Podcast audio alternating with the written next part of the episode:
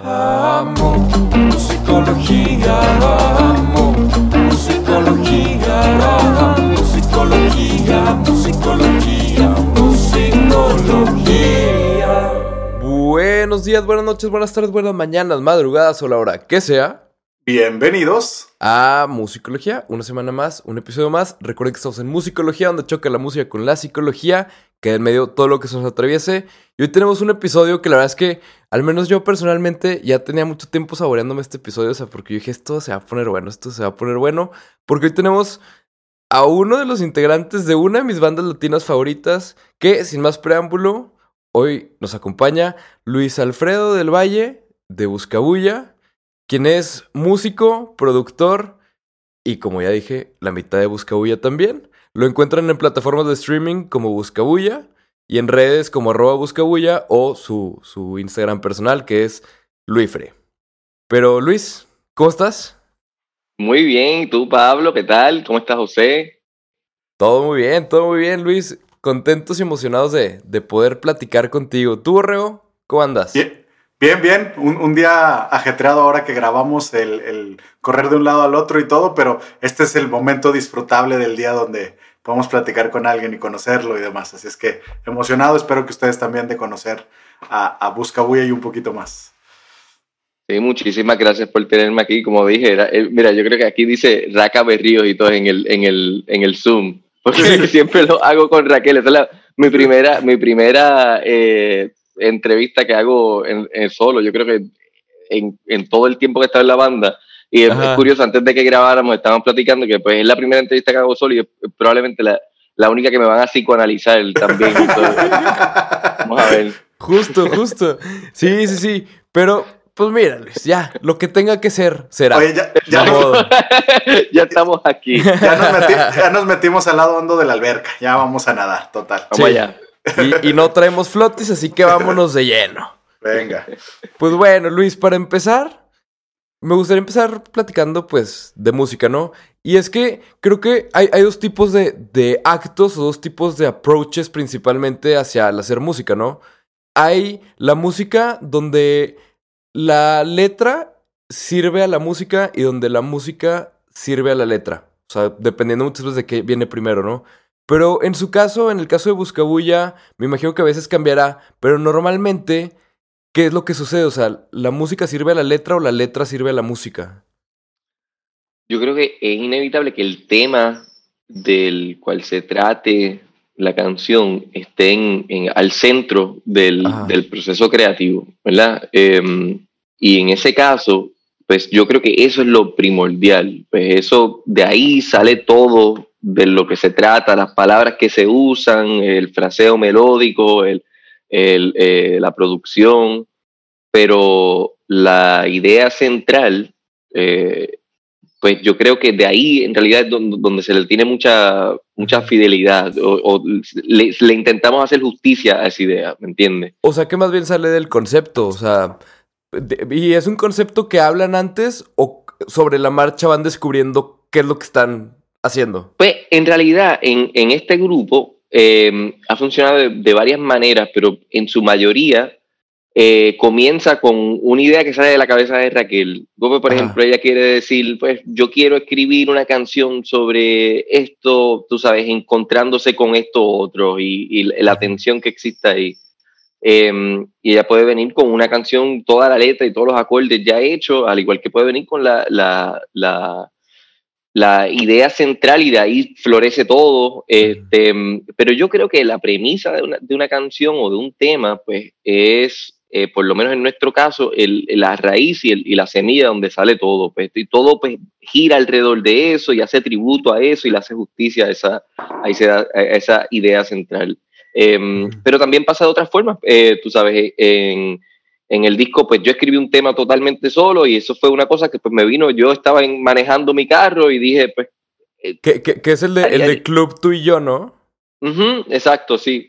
Este, pues eh, eh, manejando en el carro, dije, oye, pues a lo mejor una, o sea, qué sé yo, me vino como un sentimiento eh, de, eh, como que de esta combinación de influencias como medias dramáticas latinas eh, de, nuestro, de nuestro pasado, ¿me entiendes? Este, Medias melodramáticas y, y, a la vez como cómo se, se, podría casar eso con algo más moderno y un poquito más removido, un poquito más, tú sabes, eh, desde un punto de vista a, lo lejos y, pues haciendo referencia a, nuestra vida, a nuestra, a nuestra realidad. Este, y pues sí, pues, pero eh, igual ahí estaba la consigna, o sea, la, premisa de la canción, que era, ah, pues, estamos solos tú y yo, solos los dos, ¿verdad? Como, como, como un, un encontronazo, una tensión de ideas, ¿verdad? Como que, porque tú dices, estamos solos tú y yo, pues puede ser algo romántico, algo, tú sabes, como medio sensual y inmediatamente al día después, pues, este, solos los dos, ¿verdad? Es como, pues en la modernidad a lo mejor nos sentimos todos solos, ¿me entiendes? De una forma u otra, estamos en, en, en, una era bastante individualista y tú sabes, eh, eh, separados, ¿me entiendes? del uno al otro en, en, en general, eh, no solamente en, interpersonal, pero globalmente. Es curioso que estamos tan conectados y a la vez tan, tan tan cerca y tan lejos, ¿no? De cierta manera. Totalmente. Oye, Luis y, platicando un poquito justo de esto que dices, de, cómo vivimos estas épocas y todo, me llama mucho la atención que conociendo un poquito más de ti, está esta parte donde, como decíamos, viviste en Nueva York y bromeábamos ahorita de que el Zoom nos habla en inglés porque estás acá, pero este, pensando en en eso, en vivir en una ciudad tan grande, tan caótica, con tantas personas, creo que también puede ser o, una sensación de mucha soledad rodeada, o puede ser una sensación de, como estás lejos de tu tierra, te conectas más y, cualquier persona que encuentras que sea latina se vuelve tu hermano instantáneamente. Pues fíjate, ambas cosas son verdad, exacto. Eh, en una ciudad amplia, con mucha gente de diferentes lugares y muchas influencias y muchas cosas, es fácil encontrarse solo, es fácil encontrarse en un, espacio eh, solitario y, pues tú sabes, en, desamparo, como buscando dónde buscar tierra firme, pero, como dice, Em, al momento que encuentras otra persona que se parece en algo a ti, sabes, eh, ya son hermanos, ¿me entiendes? Y, y, formas comunidad bien rápido.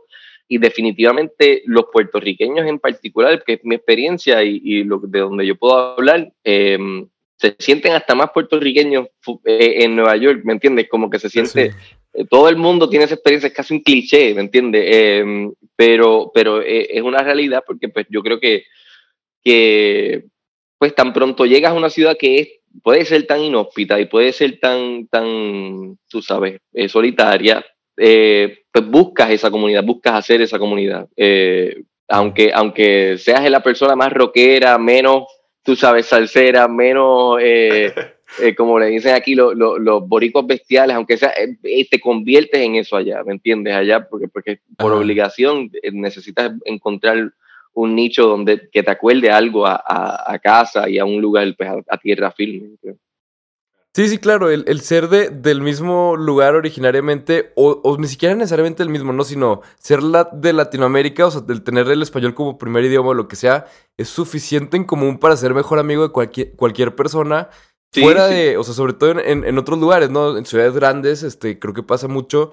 Me gustaría preguntarte, Luis, ¿esto cómo, ¿Cómo ves tú que afectó su música? Porque ya tuviste la experiencia, por ejemplo, el, todo lo del principio, el EP1, el EP2, parte también del álbum de Regresa fue creado, bueno, o sea, el álbum, según entendí, nada más el principio, ¿no? Empezaron ahí como que las primeras ideas. Pero todo soluciona en Nueva York y creo que su perspectiva de lo que era la música latina era diferente por el hecho de estar allá y estar volteando hacia Puerto Rico, ¿no? Pero ya la, la, mayoría regresa y estos nuevos sencillos que han estado lanzando los hicieron ya en Puerto Rico con la música latina como en su casa, por así decirlo, pero viendo, no sé, hacia afuera de cierta manera, ¿no? Hacia la ventana que, que es pues como todo su público. Entonces, ¿cómo ha sido para ti, Luis, la diferencia de crear música en Nueva York contra Puerto Rico? ¿Y qué diferencias notas conscientes? Y diferencias también, creo que a veces hay, hay como un factor extra que no controlamos, que es nuestro, o sea, viene de nuestro entorno, pero ni siquiera saber explicar cómo, cómo funciona, ¿no? Seguro, eh, pues en Nueva York yo creo que es una ciudad que como es tan acelerado y es tan acelerada y es tan pues, eh, pues eh, it's demanding, o sea, que llama mucho de ti, te, te, te, te- te pide mucho, ¿me entiendes? Te- Mucho te de tu consume, vida, ¿no? de tu tiempo, te consume, tiene mucho de tu vida, tu tiempo, eh, eh, te motiva de una manera que es bien particular. a- a- creo que esa ciudad puede ser, puede ser una, una cuestión de ciudades en generales, pero yo he vivido, pues, por ejemplo, en San Juan y no es lo mismo, ¿me entiendes? Eh, eh, hay algo de, de estar en un, en un área de, tan internacional donde tanta gente que son eh, talentosas, ambiciosas, este, llegan a ese lugar que pues se te pegan todas esas cosas, se te pegan esas ganas de, de, de, de pelear y de sa- sobresalir y, de, y de, en realidad como de producir algo que, que sea excepcional, que, que en- en- aún dentro de un mar de gente excepcional, seas tú excepcional, ¿me entiendes? Eh, Claro. eh, so- so, creo que eso es una, una diferencia que es como un, un impulso grande que te da un lugar como Nueva York. Me imagino que será igual en otras ciudades cosmopolitanas, así bien grandes, donde pues a lo mejor pues, se- sea algo, una experiencia parecida. Pero el contraste con Puerto Rico, por, por lo menos para nosotros, durante el- este primer disco que hicimos, como bien dijiste, pues los primeros dos EPs los hicimos completamente en Nueva York. Nosotros viviendo allá, criando una hija, eh, poco a poco eh, tocando eh, afuera, haciendo, haciendo un nombre Ujú. en esta ciudad. Y, y, pues el contexto fue ese, fue un contexto pues, de, de alta presión, de que tú sabes, como que querer probarte, querer como...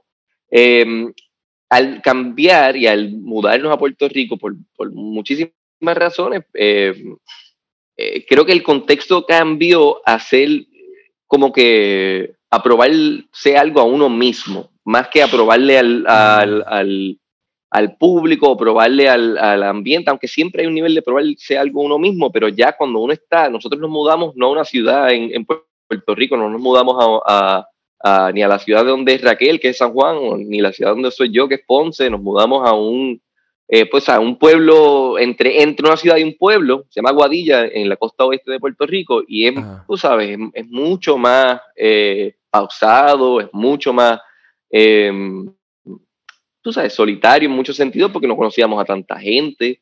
Y yo creo que ya ahí era más bien como probarnos a nosotros, que lo teníamos dentro de nosotros, hacer un, un disco eh, un disco bueno dentro de este contexto. Y también el mudarnos nada más nos dio un impulso eh, fuertísimo, ¿me entiendes? Un impulso de el cambio, de, de lo intenso que es hacer un, un, un, una mudanza, este, un cambio de vida, mudarse a un lugar nuevo, o sea, es, es, son cosas bien novedosas, ¿me entiendes? Yo creo que exploras muchas emociones y mucho, muchos sentimientos eh, pues que en realidad no, no podrías haber tenido en, una ciudad como Nueva York. Eh, te encuentras con muchas cosas que son más personales, ¿me entiendes? Como más quién soy yo, ¿me entiendes? Allá ya, ya vuelves sí. a casa de cierta manera y tú dices, ok, bueno, este, este lugar, me recuerda una canción de Charlie García que dice, es, es la tierra en que naciste, sos vos, ¿verdad? Sos vos. Eh,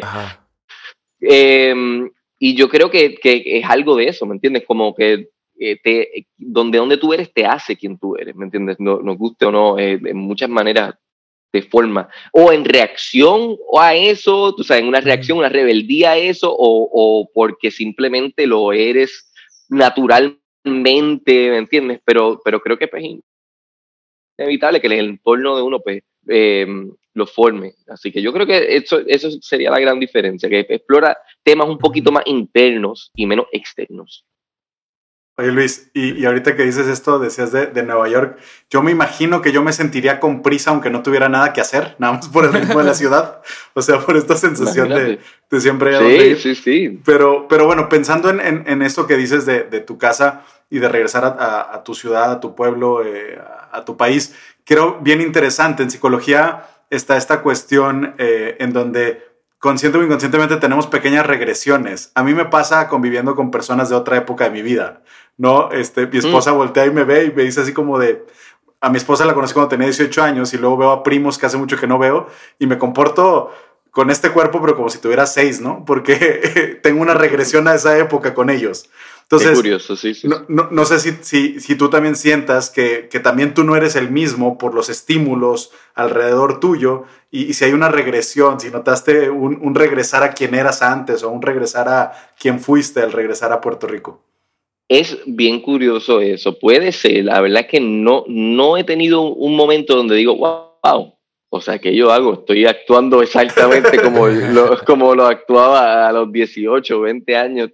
Eh, porque nuestro entorno pues es diferente. Somos padres, somos, tú sabes, como adultos con estas responsabilidades. Este, pero yo creo que sí, de, cierta manera siempre hay algo que, que eh, como bien dices, te encuentras con un amigo que no has visto en 10 años y te comportas como si te comportabas hace 10 años, ¿me entiendes? Este, igual, eh, tú sabes, van hasta abajo, como dicen aquí, y, y, puedes, como, puedes vivir dentro de un espacio más juvenil, a lo mejor, este, porque estás en, en un lugar que te recuerda a tu juventud. O sea, yo creo que definitivamente hay, una, hay, un, hay un aspecto que es cierto eso. Em, pero no, no, la vida no me lo permite hacer todo el tiempo, ¿me entiendes? No es algo que... Sí. Sí, exacto. Oye, Luis, y hablando justo del entorno, me gustaría preguntarte cómo, o sea, no, no sé qué tanto te metes al estudio tú solo o si siempre es con Raquel o cómo, cómo lo manejas, pero ¿cómo ves? Por ejemplo, te vi ahí en un video en el estudio con, con BJ de Chicago Kid. Entonces, ¿cómo te afecta? Sí, sí, sí. Que, que es una locura, ¿verdad? La, la verdad yo me saqué de onda. Pero ¿cómo, te afecta tu, eh, o sea, la gente que te rodea dentro de un estudio? ¿Cómo afecta lo que haces? Porque, por ejemplo, con, con Vida Chicago Kid estabas tocando batería. Y luego en, en Busca Sí, pero la verdad es que él es muy buen músico. Él es, eh, o sea, ya, yo estaba tocando batería porque era lo único que encontraba que podía ser más o menos decente al lado de él. porque era muy bueno. Eh. Pero sí, afecta, mano. Eh, obviamente, tú sabes, eh, las, las vibras en los estudios es, es- es algo real, tú sabes. Este. Por lo general, tú sabes, el estudio es un espacio compartido entre, entre Raquel y yo. Este, como digo, pues Raquel siempre tiene como la mejor semilla de las ideas. Ella puede tener, pues, eh, esto tiene que ser de esto, ¿me entiendes? O se tiene que escribir una canción sobre esto, se tiene que hacer un ambiente de, una canción que, que sean estos dos elementos así como, como peleándose o algo así. Em, y entonces pues yo, pues yo voy a, a, a- a rebuscar y encontrar ese espacio, ¿me entiendes? Me- se, me- se me da el espacio para al- a ese lugar eh, por mi cuenta. Um, ¿Y por qué tú sabes? Porque la verdad es que en el estudio solamente puede haber una persona en la computadora a la vez. O sea, hay, una, hay un mouse, ¿me entiendes? Hay un, Sí, sí. hay un teclado. Es como que, pues, de- de- y, y eventualmente es como que, pues, mira, haz tu parte. Y yo, yo, yo hago Sí. la mía, ¿me entiendes? Y llegamos en un momento y nos encontramos y lo escuchamos juntos y decimos, ok, pues. Eh, tú sabes que es algo bien curioso de- de- del ambiente y la, y la música. Este, y yo no sé si esto lo han discutido antes en el show, pero a mí me da esta experiencia que Ujú. yo puedo estar trabajando solo en algo, ¿verdad? Em, por un día completo, 12 horas de un día completo, ¿verdad? Y tener un sentimiento particular, sentirme de alguna manera sobre lo que estoy haciendo, sea ya frustrado o es súper emocionado, este, y tan, y, si- pero estoy solo, ¿verdad? Y tan Ajá. pronto llega otra persona al cuarto, ¿verdad? Eh, y casi ni, ni depende de la persona, pero puede depender, obviamente. Eh, Mm. Pero que, que llegue otra persona al cuarto y no abra la boca, esté completamente callada la persona y esté ahí observando nada más. No los estoy viendo, ellos están detrás de mí y yo le doy Ujú. para reproducir la canción. Inmediatamente al escuchar la canción con otra persona en el cuarto, aunque no estén hablando ni diciéndome nada, ni le vea la expresión de la cara, ni nada, inmediatamente la canción se siente diferente para mí entiendo lo que se puede hacer para arreglarla, entiendo lo que se puede mejorar. Es una cosa bien loca, pero siempre me pasa. Y, y me pasa Sí. muchísimo con Raquel. O sea, ella no puede, no, puede no tiene ni que abrir la boca. Una vez entra al cuarto y le toco lo que estoy haciendo y ah, bueno, sí, Te, obviamente. te cambia, te cambia, eh, pero es una locura. Nunca lo había pensado ni siquiera en como en poner en palabras, pero sí te cambia totalmente la perspectiva. O sea, a mí sí, a mí sí. Yo no a- sé a- si es una a- cuestión personal. no, no sé, o sea, digo, no sé si alguien más, pero a mí sí me pasa. O sea, a mí sí me pasa. O sea, yo lo que hago a veces, Sobre todo este cuando estoy en eh, como que en etapas donde ya no sabes si estás como overproducing o si todavía te Sí. faltan cosas, todo eso. Es buenísimo traer a cualquier persona. No tiene que saber nada de música, pero Sí. te hace escucarlo diferente. O sea, Puede yo de, de- de repente mamá, le hablo a mi hermano. Tu mamá o sea, está en el cuarto, puede ser tu Ajá. mamá dentro del cuarto, tu abuela, eh, inmediatamente vas a tener una energía de, porque la música se trata mucho de, de- del oyente, ¿verdad? Es como que eh, se, tra- se trata de, si funciona la música, es que eh, pues, afecta a otra persona que no es la persona que está haciéndolo, ¿me entiendes? Si, Claro. si funciona la música, tiene que afectar a otra persona. Y este... Y, y yo creo que hay una cuestión media psíquica eh, de- de- donde, donde uno sí recoge la onda y la vibra de otra persona reaccionando a esta pieza y, y se refleja y uno dice, ah, espérate, a lo mejor esto aquí, acá, que, que, que la, la- si cambio estas Ujú. dos cositas o lo que sea, eh, yo, la energía que puedo, que puedo sacarle a, a otra persona con esta pieza puede ser totalmente diferente. Eh, Sí. A mí me pasa eso muchísimo. Este, y, y también pues, puede ser, una- puede ser el, el, eh, lo último que te faltaba. Y, y para terminar, tanto como puede ser lo, lo único que te faltaba para, Para complicarte la vida. Sí, sí, sí, sí.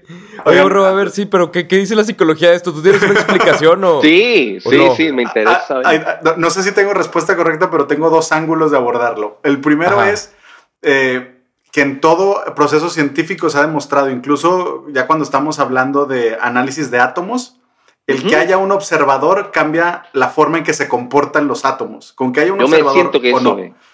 O sea, Sí. hay una cuestión en donde no podemos saber la realidad sin nosotros, porque al estar tú ya la transformaste a nivel. O, o sea, como, como Toy Story, básicamente, ¿no? Sí, sí, sí, sí.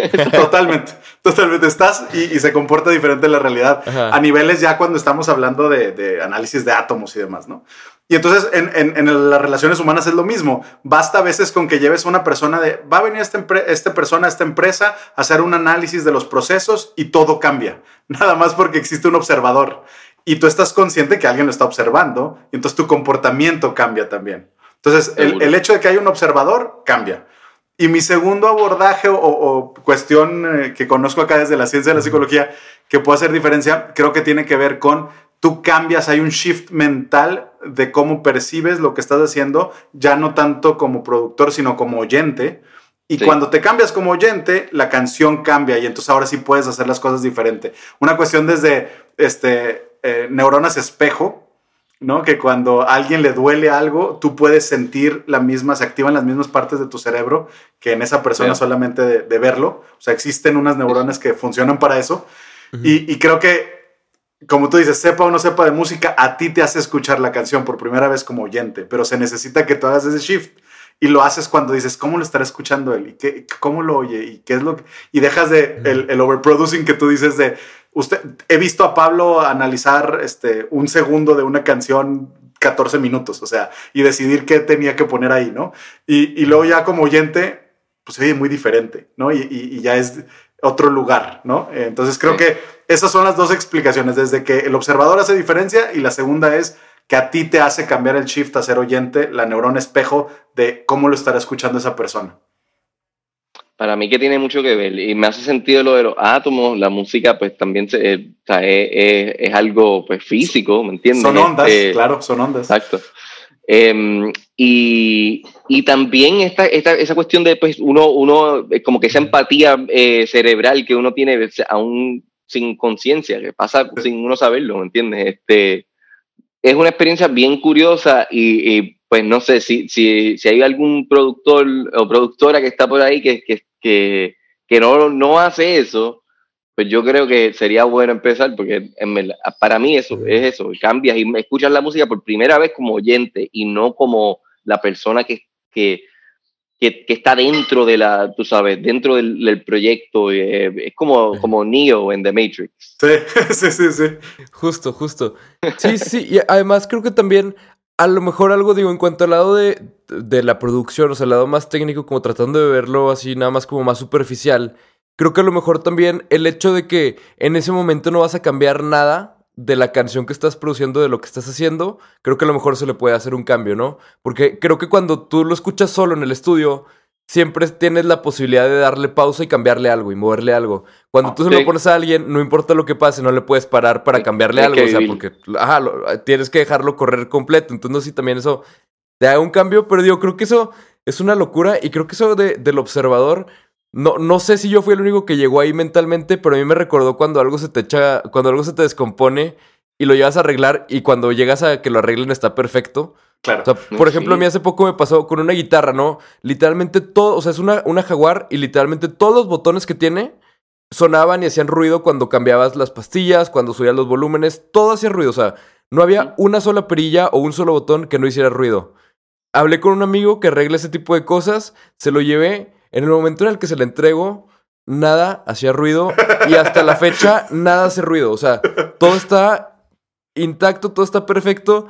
Lo y él único que tenías que hacer tuvo el, el fue esfuerzo. dárselo. Sí, sí, sí. Oye, la, la guitarra, la, la guitarra nada más pedía que le pusieras atención, güey. Sí, Sí, ¿verdad? La, la Que la guitarra que, quería amor, quería amor. quería, quería que la observaras, exacto. Que la reconocieras y que la observaras. Oye, un, poco más, un poco más de broma esta idea de que si se cae un árbol en medio del bosque y nadie lo escuchas, este, eh, tiene sonido. Este, vi un, un video donde decían uno que me dio mucha risa de si un hombre dice algo equivocado y su esposa no lo escucha, aún así está mal. Este, es decir, el observador hace diferencia. Total, total, Sí, total. hace diferencia. Sí, hace, ha- hace diferencia también, sí, yo creo que sí. También la energía que uno pone, en, eh, tú sabes, las energías que, que uno saca del cuerpo, pues ya hacen diferencia, ya están, eh, eh, tú sabes, que, que cambian tu, tu, eh, tu composición química ah, por dentro y pues a mí me sorprendería que también cambiaran tus tu fe- o sea, feromonas y todo lo que el, el, el, ¿sabes? el lenguaje entre seres humanos no es solamente verbal ni, ni, ni físico, hay algo más, más allá, tú sabes, más allá que es hormonal, una cosa de, de energía y tú sabes, todo Ujú. eso para mí que sí se afecta con, con pues, sí, con, pues, se, se puede afectar con palabras, puede afectar, afectarse con sonidos, este, y eh, sí, eh, somos así, somos, somos bien sensitivos. Ustedes lo logran a través de la música, claro. O sea, ustedes cambian todo eso a través de, de la música, los sonidos. Sí, sí. Que, que la, la verdad es que es una, es una locura, o sea, que, que a final de cuentas en un archivo de audio, o sea, no sé si lo has pensado alguna vez de, de ese lado, tú, Luis o Borrego, o sea, a final de cuentas la música es como que un, un paquete de emociones que se entrega en, en un WAV de ceros y de unos y ceros, o sea, y, y trae todo eso convertido en unos y ceros, o sea, ¿Eh? realmente creo que no hay alguna otra cosa o hay muy pocas cosas que puedan ser digitalizadas con tanta emoción, o sea, que tengan tanta emoción y puedan ser digitalizadas. Porque creo que, por ejemplo, una pintura sí se pierde. O sea, una pintura así, no, no es lo mismo ver una pintura en persona a ver una Sí, sí, pintura sí. de- en Yo creo en que eso tiene que ver con resolución. Yo creo que eso tiene que ver con resolución. La, la, la Ujú. resolución de la música, o sea, la música es, eh, o sea, es, es medio, o sea, es, es, es un sentido. Cuando tú estás percibiendo la música, es un sentido. Lo estás escuchando por tus oídos, left and right, ¿verdad? Y se puede condensar a, a, a, un, a, un- a una materia más, eh, tú sabes, más, más tangible, digital, que una pintura, porque una pintura yo creo que sí es una cuestión, aparte de visual, es una cuestión del espacial, tú sabes, tú estás en un espacio con una pintura, es así de grande, es, tú sabes, tiene esas dimensiones, tú lo puedes ver en diferentes ángulos. Eh, una foto no te da esa dimensión, no te da esa resolución, no- Claro. no, no, existe esa resolución todavía para pinturas. eh, eh, pero sí, es un buen punto, pero yo creo que, que- creo que tiene que eventualmente llegaremos. O sea, eh, no- pero, no, no, no estamos ahí todavía por cuestiones de, de que la tecnología eh, eh, lleva- llega a su, a su límite en cuanto a esas experiencias físicas, tú sabes, eh, emocionales y, y, tú sabes, más, más trascendentales eh, que, que puede tener, pues, estar en la presencia de, de algo. Es igual, tú sabes, si tú ves una banda en vivo, una Claro. banda, ver la banda en vivo, estarle al frente, aunque sea a, a 40 filas atrás, ¿verdad? Es sumamente diferente y mucho más poderoso que ver un video de YouTube de esa misma banda en vivo ese mismo día, ese o sea, en ese mismo Pero- concierto. Justo Em, el, el otro día estaba escuchando que había un fenómeno de que cuando tú escuchas a una banda por primera vez en vivo, su música de estudio nunca te va a terminar de llenar al 100%. O sea, si tu primera vez escuchándolo es en vivo, como que las versiones de estudio como que siempre te van a quedar a deber. Sí, sí, pues es una cuestión de experiencia, memoria, tú sabes, se te, se te ata emociones, yo diría como que pues, eh, yo Ujú. me acuerdo, ha- había un show que, que yo fui en Nueva York, donde fue de los mejores shows que yo, que yo fui, mano, en verdad, fue bien bueno. Eh, el primer opener era Juan Waters, Eh, no sé si saben de él, Sí, sí, sí, claro. pero, pero en ese punto él no creo que ni había sacado ni dos discos, a lo mejor había sacado uno o estaba a punto de sacar su primero Ajá. y, y era Juan Waters, luego eh, creo que fue Oxygen y al final fue Mac DeMarco, ¿verdad? Eh, y o sea, line-up brutal, todas las bandas Ah. buenísimas. Este, pero esa fue la primera vez que yo escuché de Juan Waters en ese show, no sabía de él y de casualidad pues lo escuché Ajá. ahí. Eh, y él tocó una canción que me, me acuerdo hasta el día de hoy, porque cuando la tocó yo dije, wow, brutal. O sea, que esto es Ajá. Canción sota, ¿me entiendes? Eh, y la, me acuerdo que la tocó en el piano y él como que tocando el piano era como bien clunky, tú sabes, no era, no era que tenía mucha gracia, era como que a propósito era medio, tú sabes, ah, Como, tú como sabes, brusco, sí. como brusco, sí. Este, y, y es una canción que se llama Mystery, ¿verdad? Y, y- y decía, Let the mystery be there.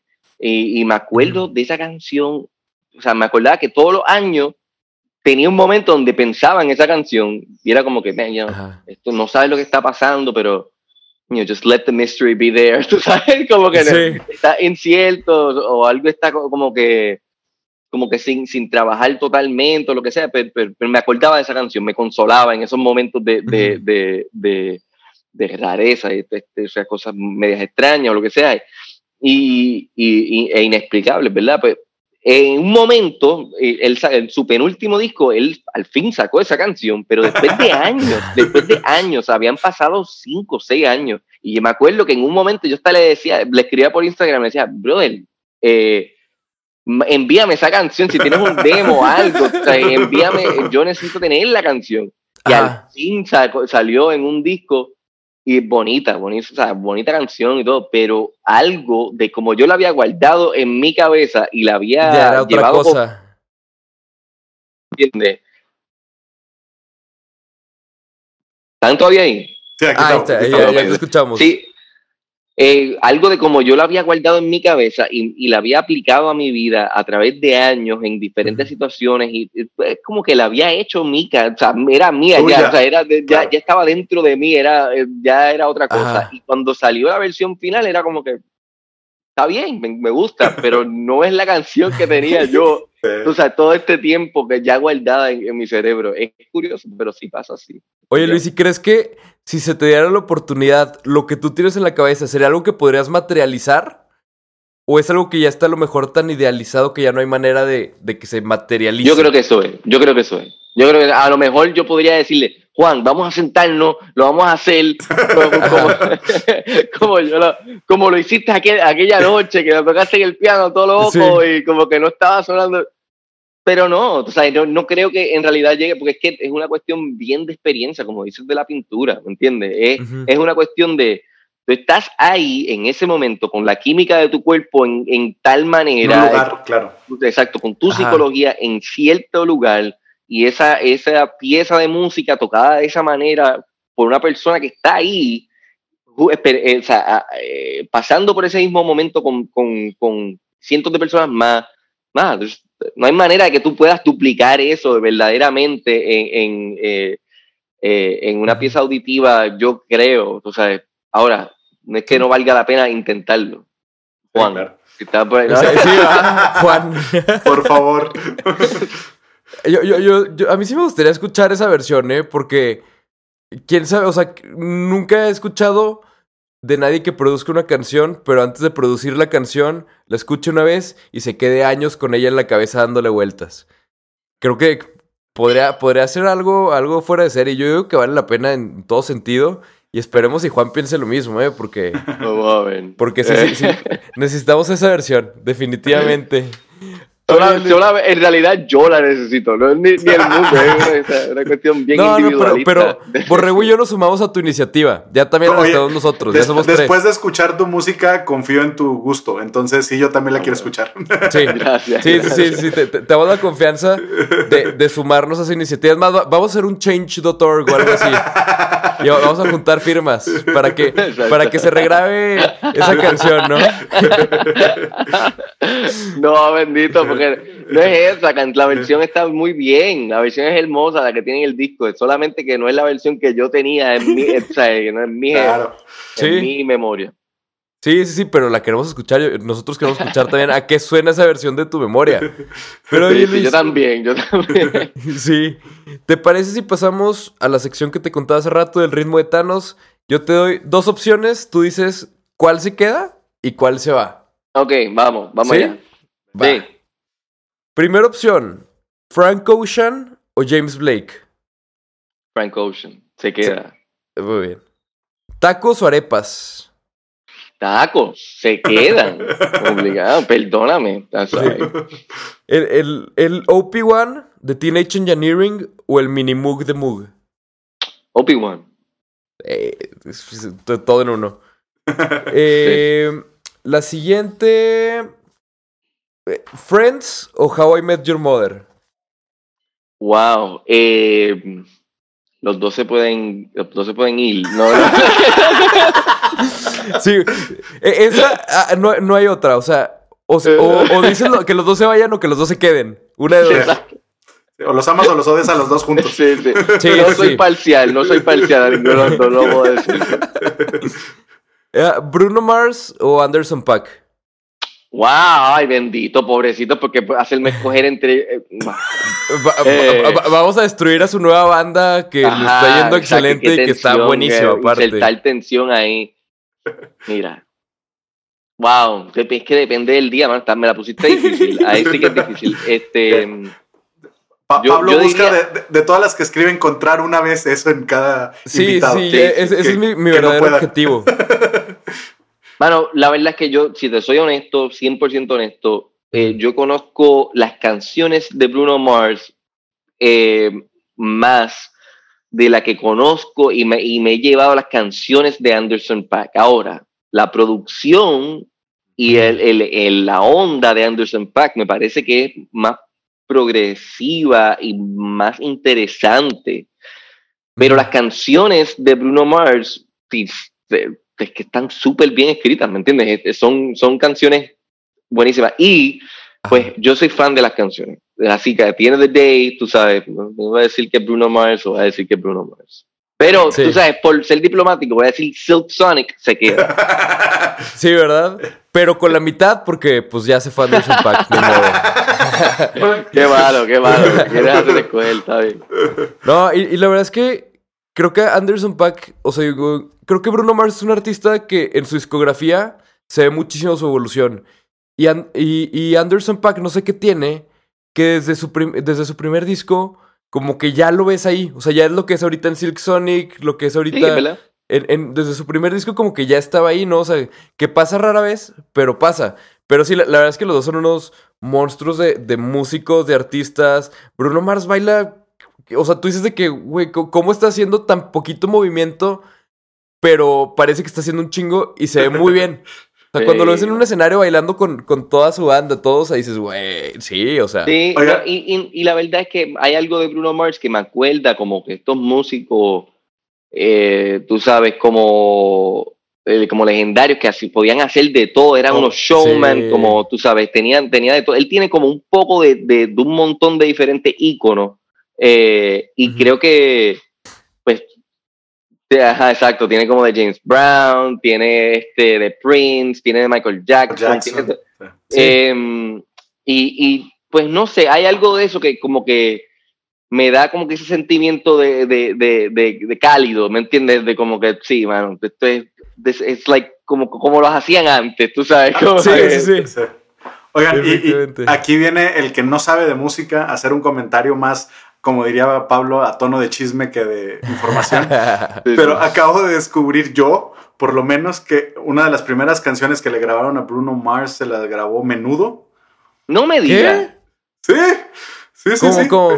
Veía una entrevista donde Bruno Mars estaba apenas empezando, estaba haciendo música, tocó en un lugar, lo vio a alguien y le pidieron una canción y la primer, creo que el primer artista, puedo equivocarme, pero creo que el primer artista que le grabó una canción a Bruno Mars fue Menudo. Mm. La canción que canta en inglés Menudo, una de las versiones de Menudo, porque luego ya cuando fui a ver Ajá. la canción, la busqué y lo vi y lo dije, pues ni siquiera sabía que ellos eran Menudo, porque ya era una versión, digo, Sí, que no, pegó tanto, pero el primer artista que le grabó una canción a Bruno Mars fue Menudo. Tú dices que Bruno Mars compu- compuso una canción que luego cantó menudo. Correcto. Ah, Y que fue, fue la primera que cantó un artista grande de, las canciones de Bruno Mars. Porque Ah. pues Bruno Mars además tiene, o sea, él antes de, de pegar como artista, por así decirlo, pues hacía songwriting Repartió. y producción Repartió, para claro. Pues gente. eso no me hace, o sea, no, no me sorprende en lo absoluto, porque es que sus canciones, por eso lo- sus canciones son tan sólidas, ¿me entiendes? Que se, Sí. se sienten como una persona que en realidad ha estudiado canciones, que en realidad como que ha- le ha puesto el tiempo a, y tiene, obviamente, él tiene el talento, tú sabes, tiene Sí. el talento, bueno, nadie se lo quita. Sí, sí, yo, yo creo que no, o sea, en este momento no se me ocurre un artista más redondo Redondo, sí. que Bruno Mars. O sea, creo que tiene la parte de, o sea, normalmente una persona normal, güey, le sale bien una de todas las que hace ese güey. Sí, sí, exacto. Y sí, a él, sí, o sea, sí. él de verdad, todo el círculo, o sea, Él es producción, productor, songwriting. songwriter, sí, ¿no? Yo, Y, yo y- yo he y luego, y luego va y baila bien. O sea, que dices, güey, a ver. y toca guitarra muy bien, canta brutal. Sí, sí. No es eh, alto, pues yo tampoco, tú sabes, ese algo, algo tiene que estar en. ¿sabes? a- a- hasta da coraje, ¿no? Que todo se lo den a, nomás para uno. Pues hay que repartir. Oye, Luis, seguimos con, con este, las opciones. Nos quedan dos. Ok, ok. dale. Esta, más técnica, Arturia o Native Instruments. Mm, yo tengo que irme con. O sea, no quiero. A mí me gustan las dos, pero. Sí. Ey, patrocínenos, ¿no? Exacto, Patrocínenos. exacto, ¿verdad? Eh, ¿Tú sabes qué? Por el patrocinio Native Instruments está brutal. Porque, porque ahora pensándolo, ahora Vi- vi- viendo precios, viendo precios y cantidad de productos. No, viendo vi- quién viendo tiene- lo que, lo que, lo- con quien yo he podido bregar y hablar, pues Native Instruments. Instruments, me- bien. Bien. Muy bien, muy bien. Sí, también yo. no te creas, es que mira. No sé. Yo, yo diría. no, otra, es otra, esta es otra cosa, pero me está, me está Sí. forzando a escoger entre los dos. Y pues, con, eh, eh, como dijo Dave Chappelle, tú sabes, este, Pepsi paid me more. Pay more. Nada más por eso, es correcto. E- efectivamente, efectivamente. No, pero la verdad es que las dos son compañías increíbles. A mí lo que me gusta mucho de, de lo- Arturia son las emulaciones. De Arturia, increíble. O sea, yo no, no eh, puedes usar eso nada más y puedes hacer un disco completo. Sea, su suite de, de, de, de instrumentos no necesitas más nada. Native Instruments, para mí es que abarca tanto y tanto, ¿me entiendes? Es que abarca hasta lo físico, ¿no? O sea, eh, amplificadores digitales, ese tipo de cosas. Todo eso, sí. So, en realidad son dos cosas bien diferentes para, eh, en, mi, en mi punto de vista, ¿no? Lo, lo de Arturia es como más para gente que quiere tocar synths viejo y no puede. ¿Me entiendes? Sí, sí. Mientras que, claro. mientras que lo de Native Instruments es, pues, ok, de- de cualquier instrumento en el mundo quieres eh, escuchar y tocar, lo tenemos, ¿me entiendes? Como, pero los dos son, son útiles y lo, Na- lo Na- uso Native. Instruments tiene todo lo que puedas necesitar siempre y cuando te sobren unos 3 terabytes de espacio de tu computadora. Increíble, ¿no? Yo no, o sea, sí, tienes toda la razón. Eso es como. eh, hay que encontrar una manera alrededor de eso. Está- es muy fuerte, Sí, es muy fuerte. Aquí, crítica constructiva para Native Instruments. Sí. Cuando tú compras la versión física, te viene un hard drive. Pero ese Ah, hard drive, pero no, no lo puedes usar de ahí. O sea, No, no lo para puedes tener en el nada hard drive. Es para que lo copies a tu computadora. Pero no. O sea, Native Instruments, venga, güey. O sea, e- esa, Sí, es la- no. es- esa sería mi única crítica constructiva. Sobre todo ya cuando nos metemos a cosas como Collector's Edition, que son 5 teras de información, dices, sí, a ver. tienes toda la o sea. razón. Ahí, ahí sí que tú sabes.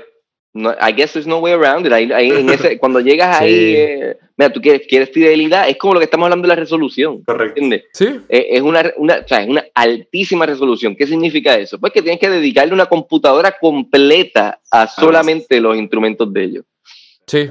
Pero suenan muy bien, o sea, suenan exactamente como la cosa que está tratando de imitar.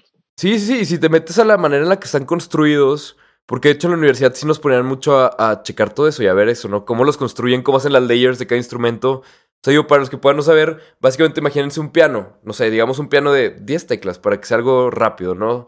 Pero básicamente van con un piano de 10 teclas, van tocando la tecla en diferentes velocidades y luego va quedando en diferentes, o sea, van haciendo la layer de todos los sonidos a las diferentes velocidades para que cuando tú lo toques en un teclado te tome la velocidad y suene diferente dependiendo de la velocidad para hacer como la emulación más fiel posible.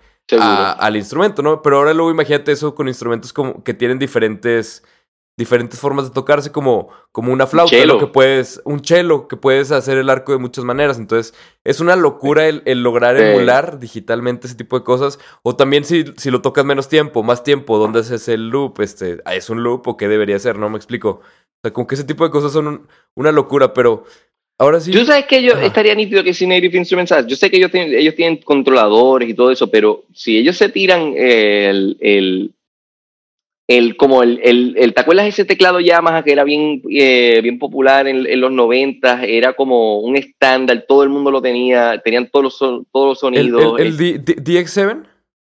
el que es uno vino después, pero... Ah, ya. Pero, pero nada, es, es eso, es, es un workstation, tiene todo dentro de un lugar, ¿me entiendes? Mm, ya. Si, si ellos se tiran algo así donde no tienes que viajar con un disco duro, o sea, que el te- mismo teclado tenga todos los, los, los- Uy, o sea, sí. el espacio para tú bajar diferentes sonidos y todo eso, es, brutal, porque uno lo puede usar en vivo, lo puede usar en el estudio, tienes un, un- es como el, el approach que tiene UAD, donde ellos te, te, pues, te dicen, tienes que comprar Ujú. nuestro, nuestra cosa física para usar el software. Pues, hermano, Sí. yo creo que si, si Native Instruments hace- haría algo así, donde es un, un instrumento físico con una memoria de, tú sabes, dos terabytes o lo que sea, o, o cinco, Sí. eh, pues ahí entonces, y tú podrías como que sacarle, poner los sonidos que quieras. Yo creo que ahí tienen el, el- el- la combinación perfecta, porque sí, definitivamente yo quiero usar muchos de esos sonidos, pero me siento que es como, wow, en realidad para una canción yo voy a bajar un instrumento de 10 gigabytes, ¿sabes? Sí, sí. Sí, eh, Crazy. Es, es, es una locura. Pero sí, sí debería hacer eso, eh. O sea, en serio, me quedé pensando y dije, yo compraría eso. O sea, Sí, sí, O sea o- que- o 100%. Y, y tú lo puedes usar a, a tu manera, puedes customizarlo, el que tú digas, o sea, el- sobre todo para la parte en vivo. O sea, para la parte en vivo, porque es, es una locura si no la cantidad de cosas que tienes que llevar. O todo lo que tienes que, como que, tienes que hacer muchos, como que, sacrificios de cosas para que Mucho puedas invento, hacerlo sí. totalmente en vivo. O backing tracks o cosas así, ¿no? Pero, pero sí, eso. O también de Arturia. O sea, Arturia también deberían de hacer eso. O sea, imagínate tener todos los, la colección vintage en un solo teclado. Digo, Arturia no tiene forma de hacerlo porque estoy seguro que las compañías con las que colabora nunca se lo van a permitir. ¿no? Porque tienen No como que también Sí, ellos- sí, sí. sí. Pero Native Instruments sí podría y, y debería. brutal. Sí, Oye, sí. Luis, y, Es que yo, yo creo que sí, Ajá. mientras menos computadoras hayan involucrado en, en el proceso de crear música, pues yo creo que es mejor. Porque es que, pues, o sea, o mientras menos, menos uno tenga que ver una pantalla de una computadora y eso. e- es como lo, lo que decía... auditivo. Es como lo que hacía Jamie XX, ¿no? Para al momento de tocar en vivo. Que él decía que su única regla para tocar en vivo, o sea, él es DJ y su única regla para tocar en vivo de DJ o con DXX era que no hubiera, que no hubiera una computadora. Mm. Que él no, no quería tener una computadora en medio, o sea, que, que a lo mejor podía usar ciertas cosas de una computadora, pero la tenía la computadora abajo y solo veía un display chiquito o cosas así. Sí, sí, sí, sí. Pero que hasta, La o sea, que en sí. cuanto a la aesthetic, que no, no le gustaba una computadora. Que hubiera Es una que es computadora ahí. terrible. O sea, tú literalmente estás usando la misma cosa que estás, o sea, que usas para chequear tu email. eh, Sí. Mata el para mood, tratar mata de- el mood. Sí, Sí, para tratar de sí. conmover a un, a un- a, a un, a un montón de gente a la vez. Como que, es más, yo- la última vez que estuve en México, pues, eh, pues estábamos intentando un nuevo show, como Ajá. un nuevo rig del show, y me llevé, eh, fue lo peor que pudo haber hecho, pero lo intenté y pues ahora sé que no funciona, pero Ajá. Me llevé la computadora junto con un como un maletín grande que tiene como un- muchas entradas y salidas y es como un stage box donde toda la banda se conecta y hasta el monitoreo sale de ahí y todo. Eh, pero, pero yo lo me, me- se me ocurrió la brillantidad de tenerlo en la tarima con nosotros. Entonces yo, yo aparte de tocar bajo y hacer coros y toda esta cosa y estar como ser más o menos el líder de la banda en vivo, o sea, eh, de repente tengo que hacer eh, sonido y eh, troubleshooting y la computadora se me calienta, se me apagó, era, eran las 2 de la tarde en, en el desierto de, de, de Baidorá, y era, tú sabes, un calor inmenso, y, y lo que se veía era que yo estaba con, pare- parecía un printer, tú sabes, parecía que yo tenía como un printer gigante con un montón de cables saliéndole, eh, no, no era lo, no era lo, lo más estéticamente, tú sabes, conmovedor. De asociación, Luis, te digo una palabra, tú dices lo primero que se te venga a la mente. Vamos allá. Y con esta cerramos. ¿Cómo ves? Ok. Va. Primera, textura. Vinilo, Movimiento. eh, bicicleta, Expectativa. alta, Vas, borrego.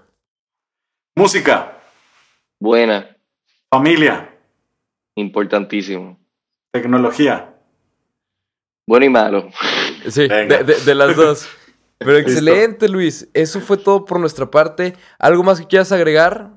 ¿Algo más que quieras? En realidad, mano, si, si están escuchando de nuestro nombre por la primera vez, por favor, escuchen nuestro primer disco eh, debut que salió el año Acá, pasado. por favor, sí. Regresa.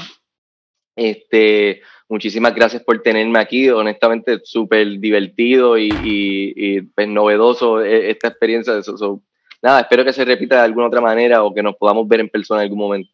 Claro que sí, Claro. Luis. Nosotros puestísimos.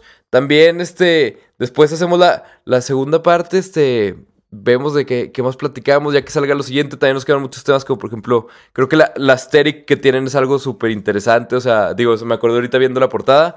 Pero de verdad, sí, como siempre les decimos, como siempre les dice Borrego, no nos crean, vayan, crean. escúchenlo. Neta es de esas cosas que si te gusta la música, te va a gustar porque te va a gustar porque es una propuesta muy interesante. Si te gusta la producción, vas a estar embobado tratando de entender cómo está hecho todo, cómo hicieron cada sonido, sí, o sea, de dónde viene cada cosa. O sea, creo que es algo que, que vale la pena. Y también en, en la parte lírica, en la parte del storytelling, o sea, es como, como que te estén contando cuentos, como que te estén contando ideas, historias. Es, es muy interesante entonces, como dice Borrego, no nos crean, dense una vuelta, chéquenlo. Porque verdad es una de estas bandas que, que vale la pena, que está teniendo reconocimiento. Creo que son una de esas bandas que, que, que luego tienen más reconocimiento fuera de Latinoamérica que en Latinoamérica, porque están como más hechos para ese tipo de cosas. O sea, por ejemplo, ahí está su Tiny Desk Concert, humildemente. Ahí está eh, en KCRW, en KEXP. O sea, todos los lugares donde usted ven artistas de este, de este estilo, de cualquier estilo, ahí en ese espacio está Buscabulla y pues nada, agradecerte muchísimo Luis y Gracias. aquí tienes tu programa cuando quieras. Muchísimas gracias, Pablo, José, que estén bien. Y nada, no, no- esperemos, espero ver- verlos pronto. Claro que sí, Luis. Muchas gracias a todos en su casa. Nos vemos la próxima semana con un episodio nuevo. Bye. Adiós. Okay. Bye, que estén bien.